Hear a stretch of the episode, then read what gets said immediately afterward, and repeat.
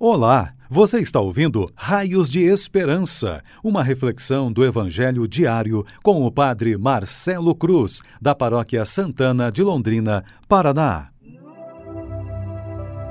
Caríssimos irmãos e irmãs, hoje temos a alegria de celebrar o 25 domingo do tempo comum e vamos ouvir e refletir sobre o Evangelho de Marcos, capítulo 9 versículos de 30 a 37.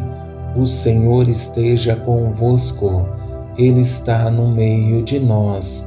Proclamação do Evangelho de Jesus Cristo, segundo Marcos. Glória a vós, Senhor. Naquele tempo, Jesus e seus discípulos atravessavam a Galileia ele não queria que ninguém soubesse disso, pois estava ensinando a seus discípulos e dizia-lhes: O filho do homem vai ser entregue nas mãos dos homens, e eles o matarão, mas três dias após sua morte ele ressuscitará. Os discípulos, porém, não compreendiam estas palavras e tinham medo de perguntar. Eles chegaram a Cafarnaum. Estando em casa, Jesus perguntou-lhes: O que discutis pelo caminho? Eles, porém, ficaram calados, pois pelo caminho tinham discutido quem era o maior.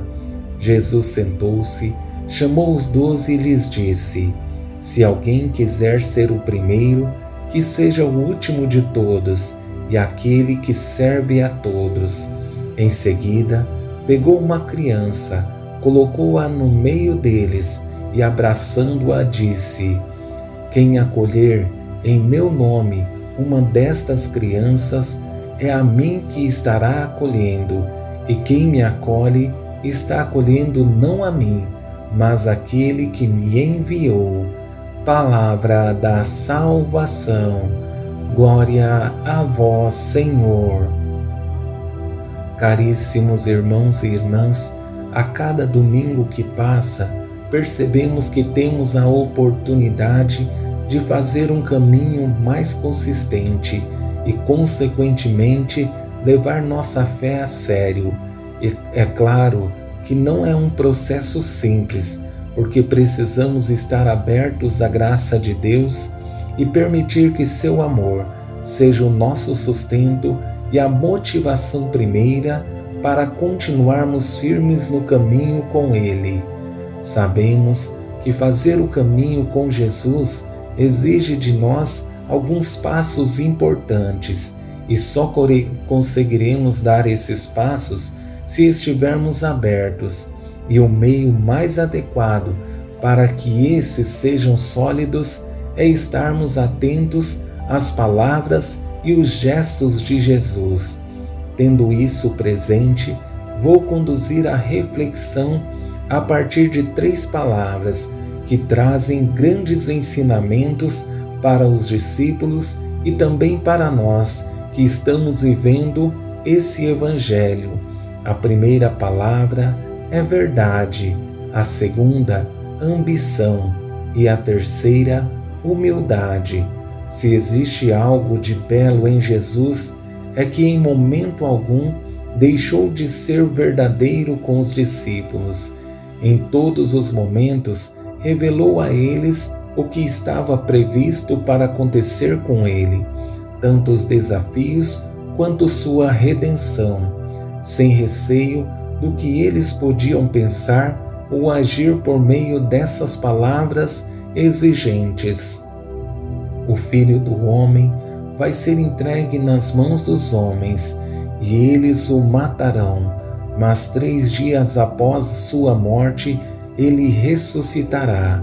O Mestre verdadeiro não pode ser omisso ou esconder de seus discípulos o que ele sabe. Pelo contrário, precisa alicerçar seus discípulos na verdade. E como ele mesmo diz em João 8, 32 Conhecereis a verdade, e a verdade vos libertará. Foi essa verdade que manteve Jesus no início até o fim de sua missão.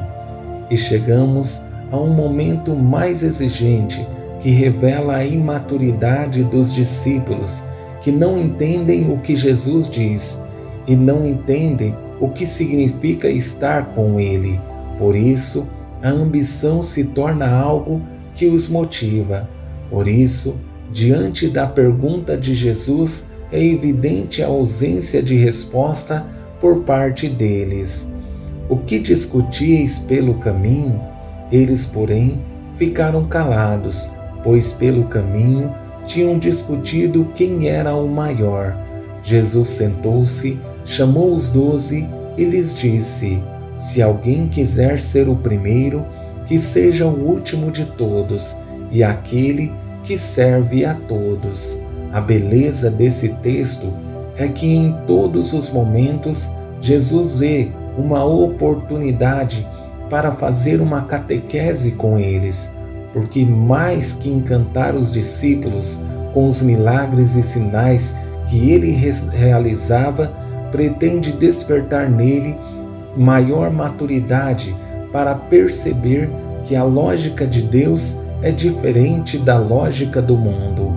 Por isso, esse, essa próxima frase é uma catequese para nós que Jesus deixa claro que a grandeza daqueles que o seguem passa necessariamente pela humildade, porque aquele que segue Jesus não deve se inflar de orgulho e se achar superior aos outros. Pelo contrário, alimentar a humildade, como vemos nesse exemplo. Em seguida, pegou uma criança, colocou-a no meio deles e, abraçando-a, disse: Quem acolher em meu nome uma destas crianças é a mim que está acolhendo, e quem me acolher está acolhendo não a mim, mas aquele que me enviou. Ser criança, na linguagem de Jesus, pressupõe fazer-se pequeno, entender que assim como a criança precisa obedecer seus pais, nós precisamos obedecer a Deus. A criança é verdadeira. Aquele que segue Jesus precisa estar na verdade, e a criança é livre. E nós que seguimos Jesus não o seguimos porque somos coagidos, mas porque nos faz bem e somos felizes em ser seus discípulos. Que esse domingo seja um dia especial para nós, que entendamos que ser discípulo não é uma obrigação que assumimos com pesar, mas um privilégio que temos de seguir o Rei dos Reis, o Senhor dos Senhores.